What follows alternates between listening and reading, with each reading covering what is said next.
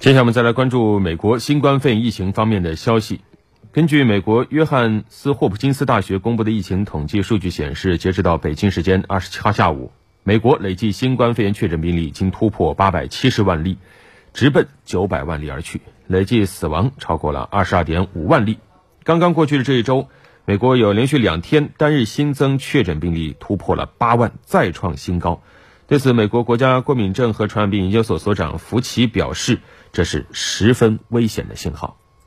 数据显示，十月初以来，美国有二十九个州刷新单日新增病例记录，包括俄亥俄州、密歇根州、北卡罗来纳州、宾夕法尼亚州和威斯康星州五个选举关键州。其中，在二十三号和二十四号两天，全美单日新增确诊病例数均超过八万，创下美国自疫情爆发以来的单日新增确诊病例数新高。美国国家过敏症和传染病研究所所长福奇二十六号表示，当前新冠肺炎确诊病例激增，并不是第二波疫情发生的表现，而是由于第一波疫情仍然在持续并且加重。夫妻指出，疫情数据一直在上升，并且不断波动，现在已经达到了前所未有的最高纪录，这非常危险。同一天，美国疾病控制和预防中心的报告显示，二零二零年至今，美国的死亡人数比预期的多出近三十万人。在这些超额死亡中，超过三分之二直接与新冠肺炎有关。同时，疾控中心的报告中，年龄和种族趋势